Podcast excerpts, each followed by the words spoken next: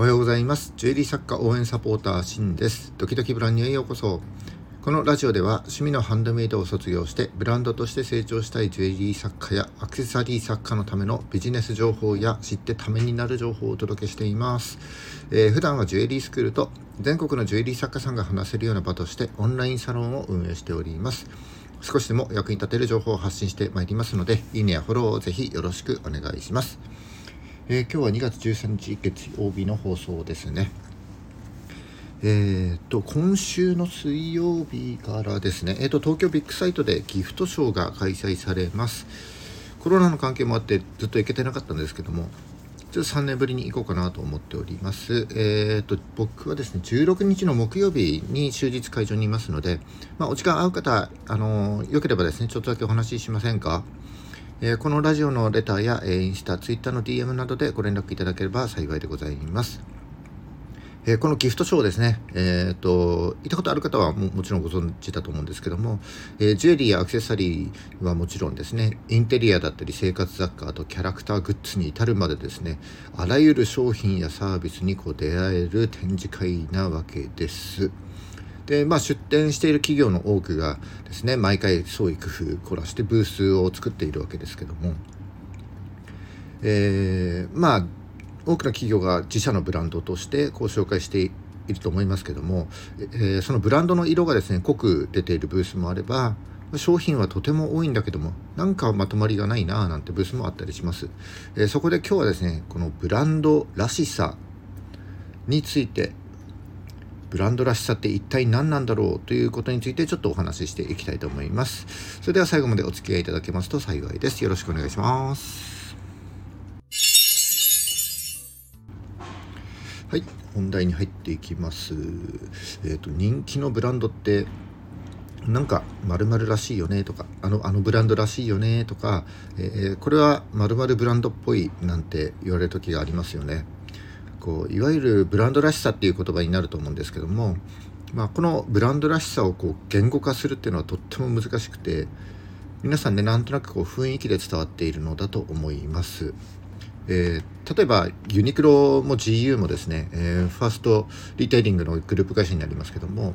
まあ、ユニクロが幅広い年齢層に向けてベーシックなアイテムを展開しているイメージがあるに対して、えー、GU はですねこう若年層に向けてま最新のトレンドファッションを低価格で提供しているようなイメージがあります。で両者ともですねあユニクロっぽいよねとか GU っぽいよねなんていうふうに、えー、それぞれのですねブランドらしさが明確に出ていると僕は思っております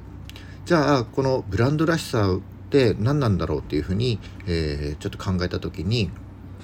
このブランドらしさは個性と言い換えることができると思うんですけども、えー、その個性はというとデザインだったり、えブランドのイメージ、え世界観や雰囲気などになると思います、えー、そしてそのブランドならではの個性がですねあるからこそまた購入したくなったりお店に行きたくなったりしてひではファンになってくれて、え、買い続けてくれるというような重要な要素になっていると思います。作家さんだったりアクセサリー作家さんだったりハンドメイドの作家さんの中にはですねこう作りたいものを作って販売している人ってすごく多いと思うんですけどもこういろんなデザインだったりいろんな技術に挑戦してたくさんの商品だったりシリーズとしてねこうあの作っていくうちにその作家さんの個性がですねちょっと分かりにくくなってしまっているなあなんて人も多い多いんじゃないかなと感じています。毎シーズンですね新しいことにチャレンジしたい気持ちはわかるんですけどもこう個性に一貫性がないためになんとなくですね中途半端な印象になっちゃうわけです一方で、えー、毎シーズンこう新しいシリーズを出してくるけども、まあ、ブランドの理念だったりこのブランドの全体の世界観にですね一貫性があって、まあ、それが個性となってあのブラあのブランドらしいよねとか、えー、〇〇さんらしいよねなんていう風になってリピートやファン化につながっているブランドもあります。えー、つまりこのブランドらしさっていうのは、えー、ブランドの個性をですねお客さんに感じさせることができるかどうかっていうことが重要な課題なんだなというふうに思います、えー、ブランドの核となるイメージだったり、まあ、社会的メッセージなメッセージのような理念だったりですね、えブランド全体の世界観だったりっていう途中でブレることのない個性を確立していく必要があるということです。またこのブランドらしさを根付かせるためにもですね、えー、継続してその個性にこだわり続けることが大事なんだと思います。この個性にこだわり続けるからこそ、えー、ブランドらしさというのが生まれて、えー、お客様から選ばれる存在となってで価格競争に陥ることなくですね、えー、ファン化につながって買い続けてもらえるっていうことに日ではつながっていくんではないでしょうか。じゃあ、えー、その個性をですねどうやって作っていったらいいの？っていうかというとえー、まずはですねあの自分のブランドはこうありたいっていう理想のブランド像をですね明確にすることが大事だと思います。そして、えー、理想のブランド像が明確になったらそれらしく振る舞ってですね一貫性をとにかく保つことっていうことですよね。となると、えー、逆にですねらしくないことはやらないということも大事なんですよね。目先の利益ばかり追っかけるとやっぱりねあんまりこう気乗りしないし気乗りしないけどもお金のために仕方なくやるなんてケースがもしかしたらあるかもしれませんけども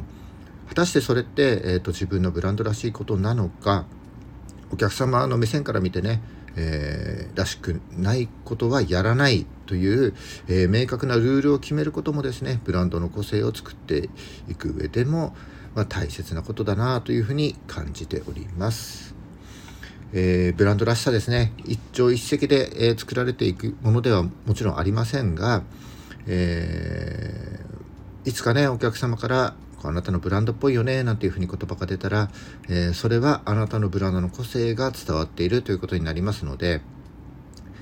えあなたのブランドらしさがですねこう確立されてきたなみたいな感じになりますよね。新しい商品を作る前にですね、え販売する前に自分のブランドらしさって一体何だろうっていうふうに考えてみるのもいいのではないでしょうか。